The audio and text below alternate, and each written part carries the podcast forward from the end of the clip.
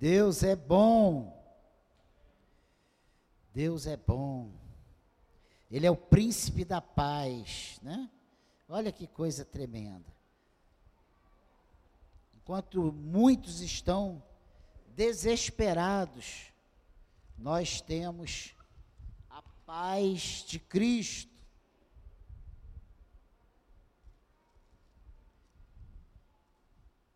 Hoje a luta vai ser grande. Mas não tem como ficar sem essa luta. Então vamos, ah, vamos abrir as nossas Bíblias na segunda epístola de Paulo aos Tessalonicenses.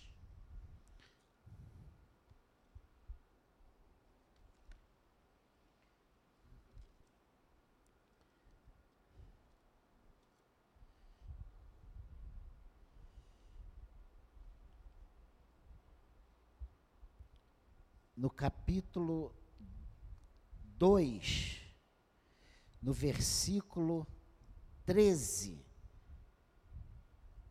Segunda carta de Paulo, epístola, né, de Paulo aos Tessalonicenses, no capítulo 2, versículo 13.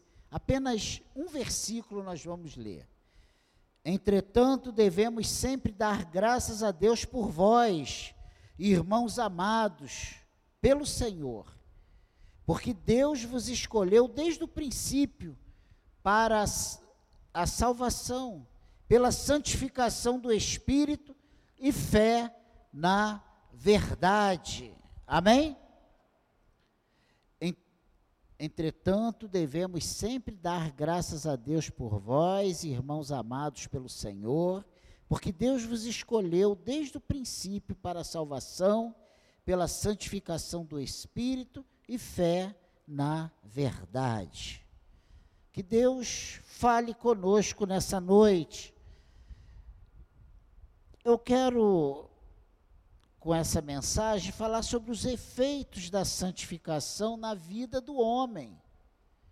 E eu coloco aqui o homem, não cristãos, porque eu queria justamente a, a epístola faz essa separação, essa dicotomia entre os cristãos e os não cristãos. Os que servem ao Senhor e os que não servem. Mas nós vamos trabalhar o capítulo 1 de, de 2 Tessalonicenses, do versículo 3 ao 12.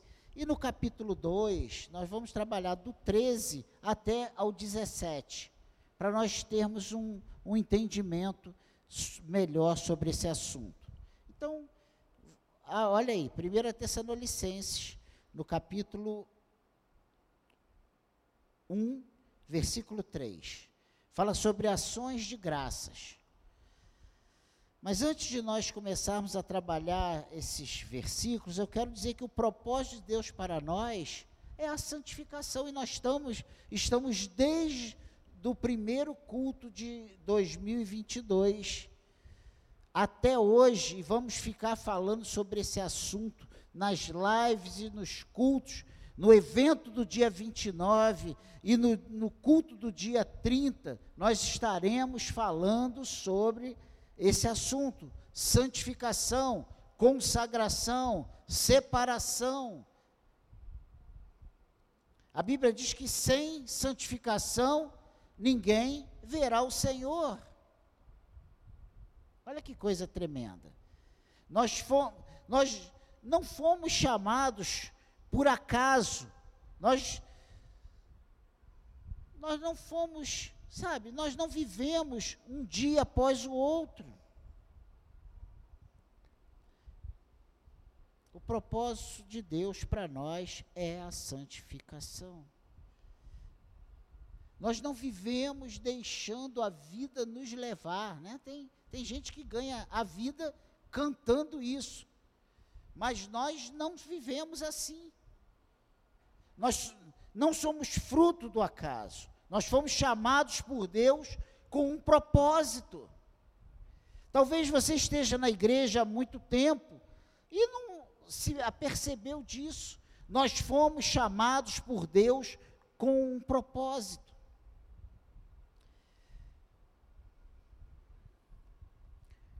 O que representa santificação na prática?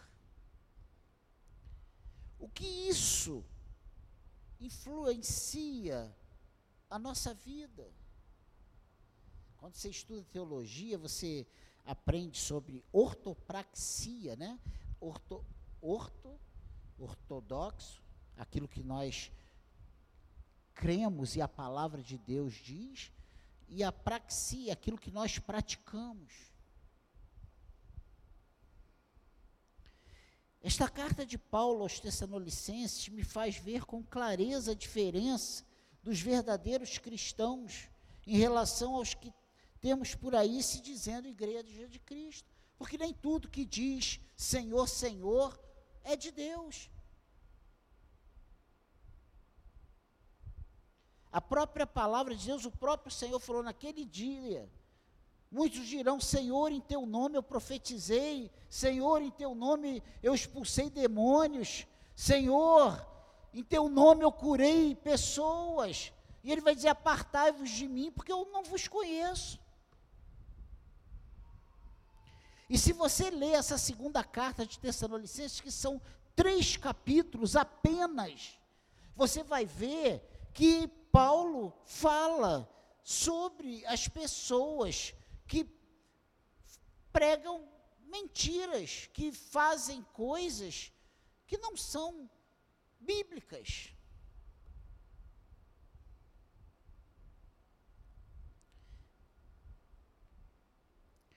Então, nós vamos ver alguns versículos dessa carta. Veja aí o primeiro, versículo 3 do capítulo 1. Ele diz: Irmãos, cumpre-nos dar sempre graças a Deus no tocante a vós outros, como é justo, pois a vossa fé cresce sobremaneira e o vosso mútuo amor de um para com os outros vai aumentando. Olha como Paulo, logo depois das, das, da saudação inicial, ele começa a falar nessa segunda epístola de Tessalonicenses a essa igreja. Olha, cumpre-nos dar sempre graças a Deus no tocante a vós outros, como é justo. Entendemos que houve, de repente, na primeira carta, alguns elogios e houve um. Não, que isso? Não, e Paulo diz: não, como é justo. Pois a vossa fé cresce sobremaneira e o vosso mútuo amor de uns para com os outros vai aumentando. O que, na verdade, Paulo está começando a nos dizer nesse versículo 3 é o seguinte: olha, nós temos observado uma mudança, nós temos observado um crescimento há um crescimento na fé e o amor é aumentado. Isso é visível aos olhos do apóstolo e dos pastores. Que se você prestar atenção no primeiro versículo, diz Paulo, Silvano e Timóteo, a igreja dos Tessalonicenses. Então, esses três, ao escreverem essa carta, eles, estão, eles chegam a esse consenso, é, é uma coisa visível é em comum acordo. Olha, há um crescimento na igreja. A fé deles, né, tem aumentado sobremaneira. E o amor de um para com os outros é visível. Essa igreja não é crente secreto.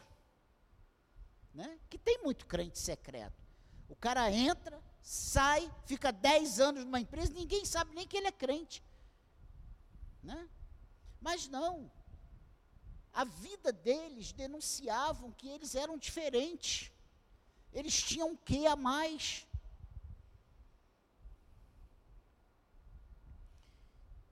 Essa igreja põe a cara para fora. Ela se posiciona como igreja de Cristo.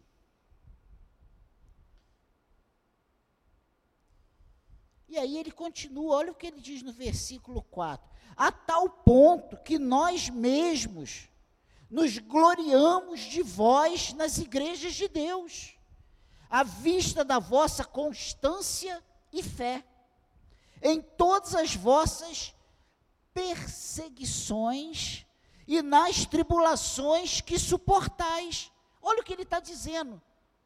Olha o que ele está escrevendo, olha o encorajamento que Paulo está dando a essa igreja. Ele diz: olha, nós temos observado o crescimento sobremaneira da fé, nós temos observado o aumento do amor um para com os outros, a tal ponto de nós mesmos nos gloriarmos de vós nas igrejas de Deus, ou seja, nós temos usado vocês como exemplo para outras igrejas. Nós temos apontado para vocês e temos dito: olha, esse é o padrão que Deus espera para nós.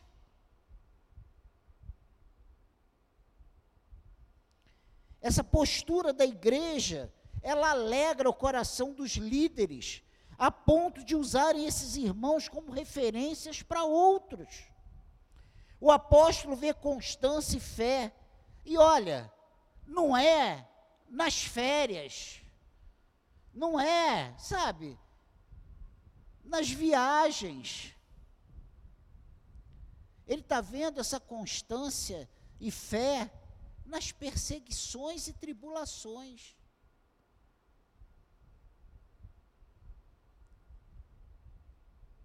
E o que isso sinaliza para nós hoje? Que essa igreja estava assim com Deus. Esses irmãos não estavam fazendo da reunião do, da igreja que eles pertenciam um clube mas eles eram convertidos, transformados. O Espírito Santo de Deus estava operando na vida deles. A tal ponto que a mudança na vida deles era visível. Eles estavam dando um bom testemunho.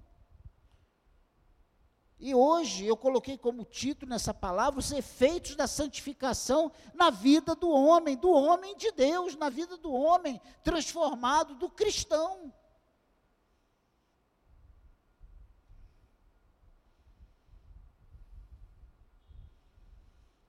Ele usa né, essa, essa carta para encorajar, olha, o que ele está dizendo aqui, vocês têm me alegrado. A conduta de vocês, a postura de vocês, tem, sabe, sido um alento para nós, a tal ponto que nós estamos usando vocês como exemplo. Porque alegra o coração do pastor, do líder, quando vê que a igreja, que você, membro da igreja, está se saindo bem diante da tribulação, diante da perseguição.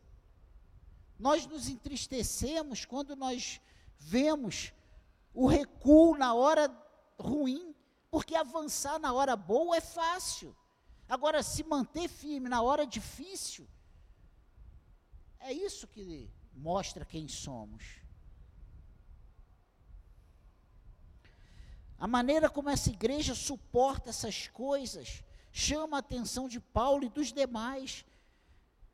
Eu digo que para nos mantermos firmes nas perseguições e tribulações, só com uma vida consagrada, só com uma vida separada, só quando nós estamos em comunhão com Deus, só quando nós estamos vivendo de forma digna do Evangelho, é que nós nos posicionamos dessa forma, da forma como essa igreja está se posicionando.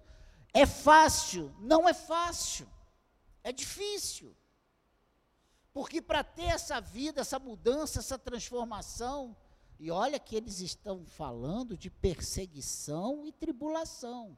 E a perseguição daquela época não era uma frase, não era uma ideologia, era perseguição de prender, de matar, de, de açoites, sabe? Era uma coisa que nós, aqui no Brasil, não temos nem, nem passa na nossa mente o que é realmente essa perseguição.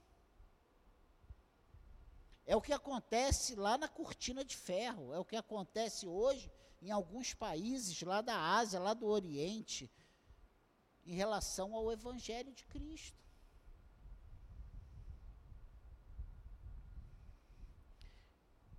Só o Espírito Santo para nos manter de pé nessas horas.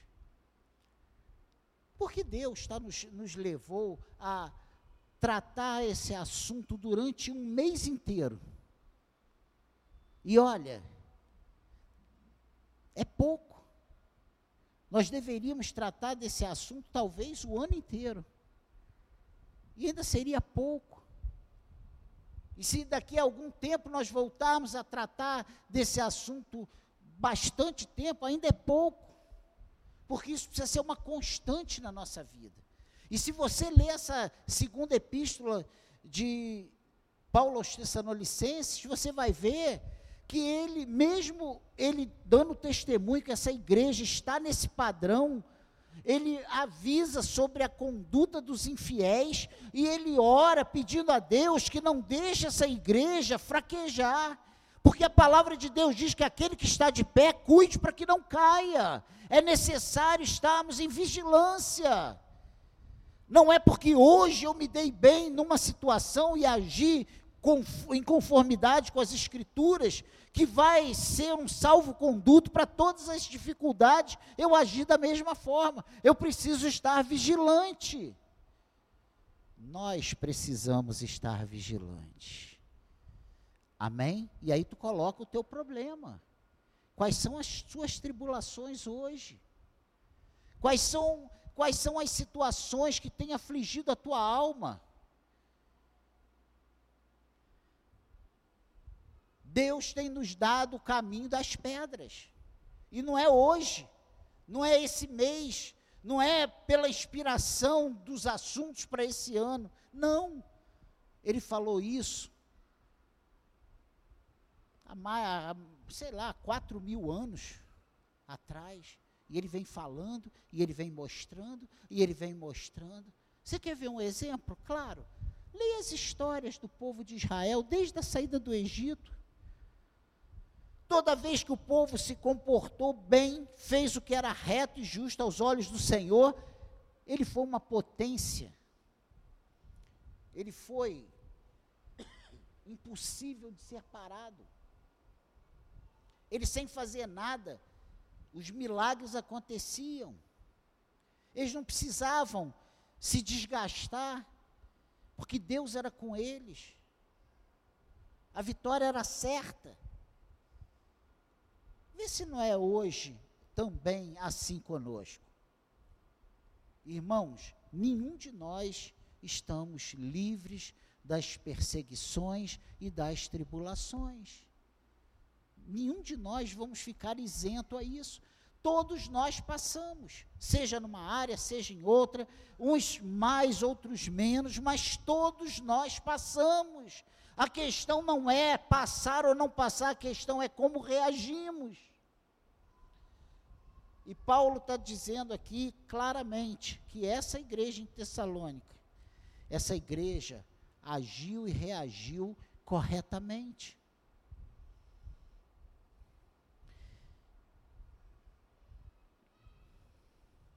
Olha o que diz o versículo 5.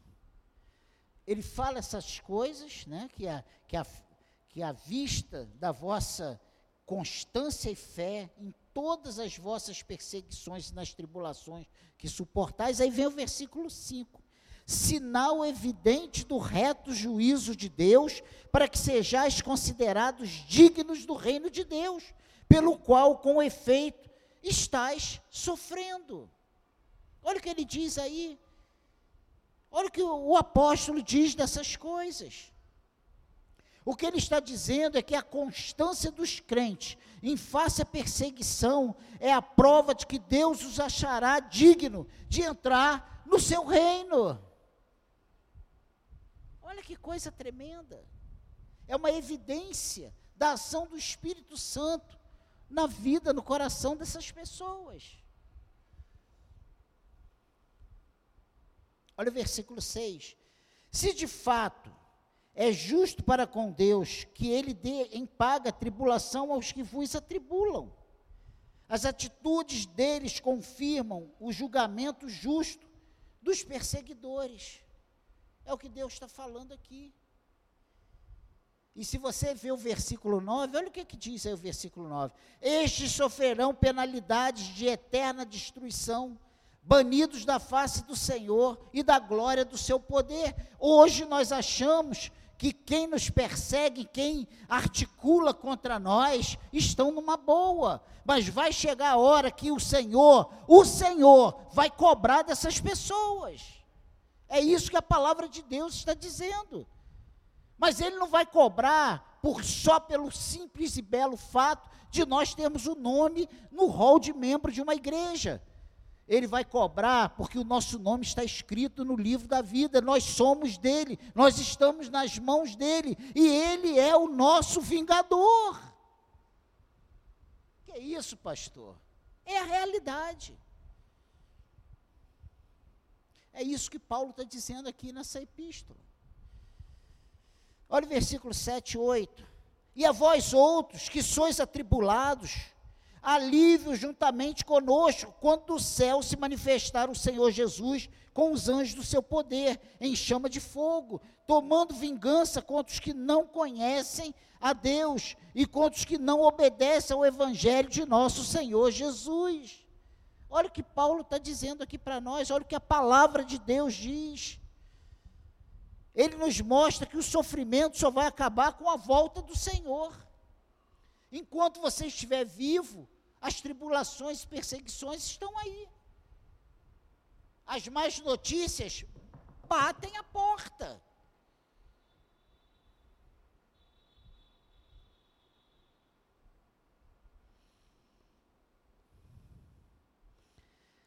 Aí sim, Nesse dia, na volta do Senhor, os justos serão acalentados e os infiéis serão banidos da face do Senhor.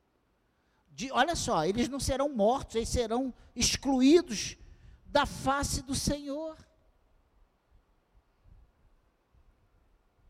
Essa balela que o mundo diz aí que morreu, acabou, isso é mentira.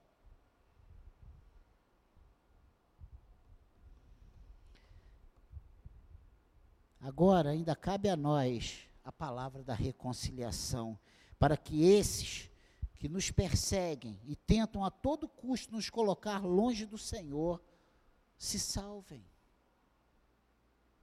Essa é a nossa missão, é falar. a missão do Senhor é salvar. O Espírito Santo é que convence. É o Espírito Santo quem, quem transforma. É o Espírito Santo quem quebranta o coração. É o, é o Espírito Santo quem pinça da, do lamaçal para a rocha, que é Cristo. Mas a nossa missão é falar que Jesus Cristo é o Senhor, que Ele é o Salvador. Lembra que nós somos o quê? Embaixadores. Já Leandro uma já duas vezes deu uma explicação linda aqui sobre o que é ser um embaixador naquela época de guerra, né? E toda a igreja sabe. O que, que era? Qual era a função do embaixador?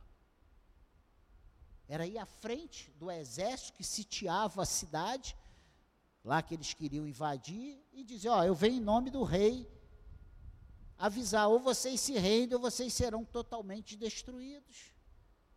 Lembra da mensagem de Jonas? Aquele que fugiu, que pegou, que foi engolido pelo grande peixe. E ele fez uma pregação evangelística, falou do amor de Deus, da graça do Senhor. Foi isso que ele fez. Ele falou: Nínive em 40 dias será destruído.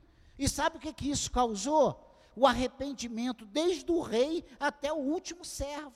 E foram preservados. Vê se não é uma sentença. Vocês vão ser destruídos. Nós temos aberto a nossa boca e declarado que Jesus vai voltar para levar a sua igreja, os seus santos como Paulo coloca aqui nessa segunda carta.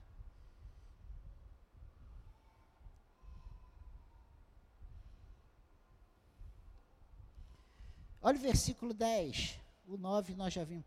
Quando vier para ser glorificado nos seus santos e ser admirado em todos os que creram naquele dia, porquanto foi crido entre vós o nosso testemunho. Olha o que ele está dizendo aqui: que Jesus voltará para o seu povo, para aqueles que creram na Sua palavra, para aqueles que deram crédito à nossa pregação. É isso que Paulo está dizendo aqui. O que é então esse processo de santificação no dia a dia? É uma mudança de vida, é uma novidade de vida, um desejo de obedecer ao Senhor e viver para a glória do seu nome. Isso acontecia na igreja. A igreja a igreja se propôs a viver diferente. obedecendo às escrituras, os ensinamentos dos apóstolos. E ele chega a dizer aqui em, em, em termos o que foi escrito e falado, o que foi explicado para eles na fundação da igreja e o que foi escrito pelas cartas. E eles obedeceram na íntegra. Você quer ser, ter comunhão com Deus? Você quer ter uma vida consagrada ao Senhor, obedeça a palavra de Deus. Para você obedecer, você tem que conhecer. Você só obedece o que você conhece. Você não consegue obedecer se você não conhece. Então, leia a Bíblia. Peça ao Senhor esse desejo de conhecer a Sua palavra. E obedeça. Não queira moldar a palavra a você, mas molde você a palavra. Amém, igreja?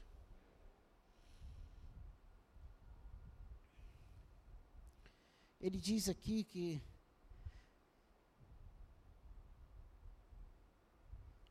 essa mudança, esse desejo de obedecer ao Senhor e viver para a glória do seu nome, é esse dia a dia que vai nos separando do mundo e nos aproximando de Deus. Quanto mais nós nos afastamos do mundo, e eu não estou dizendo deixar de morar aqui e passar a morar nos, nos ares, fazer uma casa na árvore. Eu estou falando de você desapegar das coisas do mundo, dos prazeres do mundo, das ofertas do mundo e se aproximar de Deus, em ter prazer na lei do Senhor, em querer viver para a glória do nome de Deus. Amém? E olha o que ele diz aqui, versículo 11 e 12. Por isso, também não cessamos de orar por vós. Lembra que eu falei isso? Para que o nosso Deus vos torne dignos da sua vocação e cumpra com poder todo o propósito de bondade e obra de fé a fim de que o nome do nosso Senhor Jesus seja glorificado em vós, e vós nele, segundo a graça do nosso Deus e do Senhor Jesus Cristo. Olha o que ele está dizendo aqui.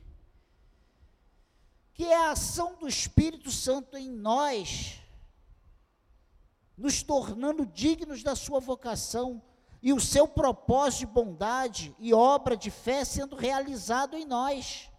Tudo isso redundando em glórias ao seu nome. Uma pergunta para nós hoje.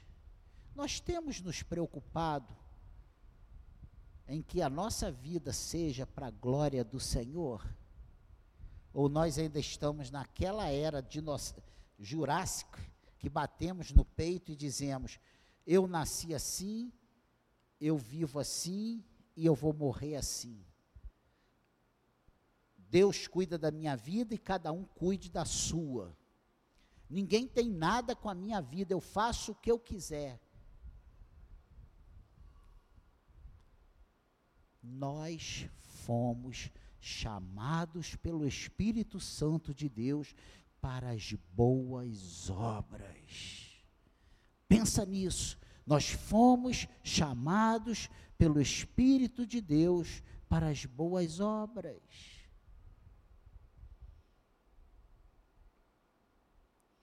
Para todo propósito de bondade e obra de fé. O que, que a Bíblia diz? Que tudo que fazemos sem fé é pecado. Até vir para a igreja. Ai, eu não sei o que eu estou fazendo ali. Eu não sei o que eu vou fazer lá. Mas eu tenho que ir, senão o marido, senão o, o pastor, senão a mulher, senão meu pai. Tudo que fazemos sem fé é pecado. Toda a operação do amor de Deus agora, como na vinda do Senhor, tem a finalidade de glorificar a Jesus Cristo. Esse precisa ser o nosso propósito de vida. Esse precisa ser o desejo do nosso coração. Essa igreja trabalhou isso na vida deles e eles entenderam quem era Jesus. Não adianta vivermos dia após dia sem entendermos quem é Jesus. Porque senão nós vamos nos decepcionar com o pastor, nós vamos nos decepcionar com o irmão, nós vamos nos decepcionar com essa vida de crente. De domingo estar tá na igreja, de de ler a Bíblia, de, sabe, de servir a Deus, isso vai cansar, se nós não compreendermos quem é Jesus. Porque quando conhece, compreendemos quem é Jesus, nós temos prazer, satisfação no nosso coração em servir a Deus. Nós queremos dar mais, nós achamos que o que fazemos é muito pouco. Vê se não é. Nós, há gratidão em nós porque nós estávamos mortos nos nossos pecados e delitos. Nós estávamos, sabe, condenados à morte eterna. E Jesus veio e nos comprou por preço de sangue. Ele nos, sabe, fez a nossa amizade de volta com Deus, tirou a inimizade que havia entre o homem e Deus e nos reconciliou com Ele e nos tornou novamente amigos de Deus, e Deus passou a nos olhar, a nos ouvir e a nos receber. E hoje nós temos livre acesso através do sangue, do sacrifício de Jesus, porque todos nós que cremos em Jesus temos a marca do seu sangue em nosso coração. E quando Deus olha para nós, Ele não olha para o Daniel pecador, Ele olha para o Daniel redimido, Ele olha para o Daniel justificado, Ele olha para o Daniel que foi comprado por preço de sangue. E não foi sangue de animal, foi sangue do seu filho unigênito. Você entende isso, igreja? Agora vamos lá fechar essa palavra no capítulo 2, no versículo 13. Nós lemos esse versículo. Olha o que, que diz aí. Entretanto, devemos sempre dar graças a Deus por vós, irmãos amados pelo Senhor, porque Deus vos escolheu desde o princípio para a salvação, pela santificação do Espírito e fé na verdade. Você foi escolhido desde o princípio para a salvação. O Senhor não escolheu ninguém para viver uma vida mais ou menos e no final ir para o inferno. Ele te escolheu para a salvação.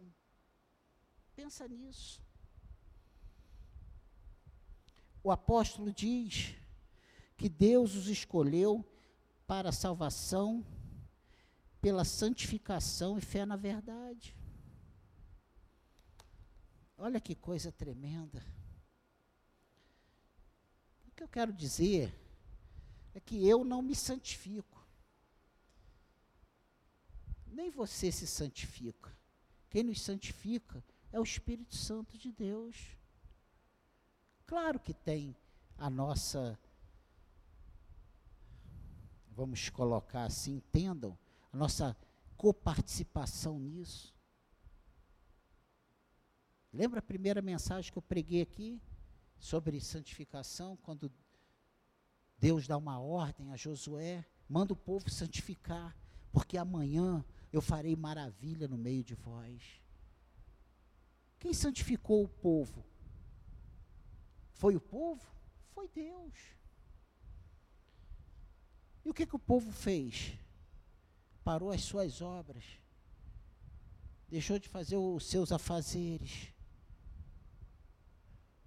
E foi adorar a Deus, e foi louvar a Deus, e foi estar com a sua família, e foi pensar nas coisas que Deus fez na vida deles.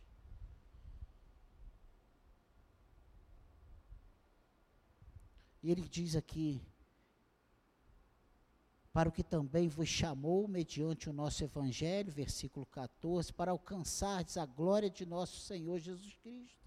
Nós fomos chamados para isso, para salvação, para alcançarmos a glória do nosso Senhor Jesus Cristo. Ele nos chamou, nos comprou com preço de sangue, para nos dar, para repartir conosco a sua glória. Foi isso que ele fez. Nós somos coerdeiros com Cristo. E ele, na sua oração sacerdotal, diz: Pai, eu quero que onde eu esteja, eles estejam também, para que eles vejam toda a glória que tu me deste. Olha que coisa tremenda. Olha que coisa tremenda.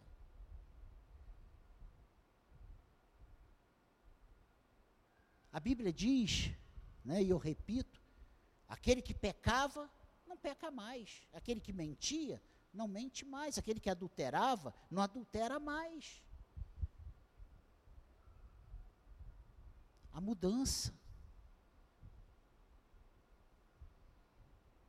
O senso de responsabilidade que hoje temos, porque nós carregamos o nome de Cristo.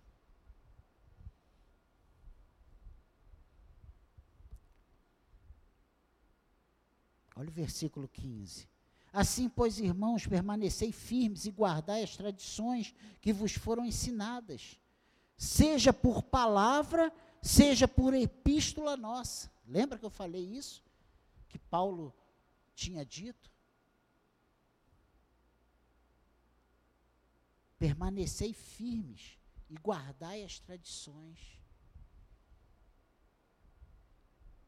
que vos foram ensinadas.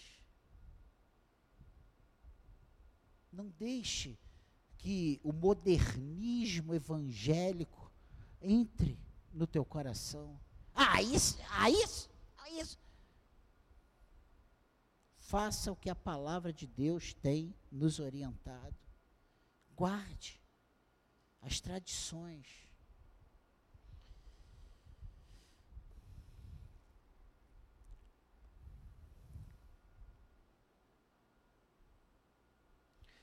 Quem nos santifica é o Espírito Santo, mas temos a nossa participação, precisamos guardar os ensinamentos, precisamos guardar a palavra de Deus.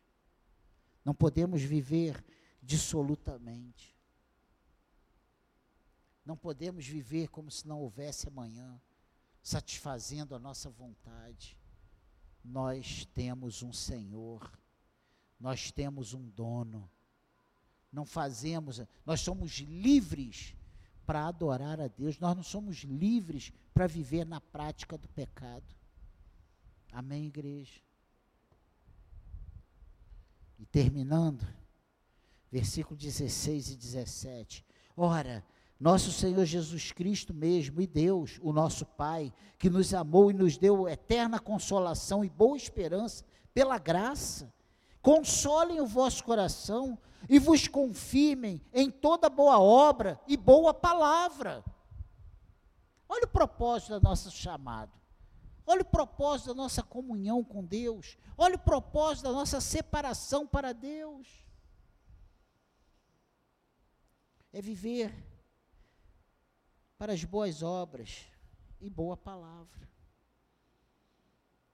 A Bíblia diz: não saia da vossa boca palavras torpes como nós erramos nisso? Como nós abrimos a boca e nos maldizemos e falamos besteira e falamos coisas que desagradam a Deus? Falamos.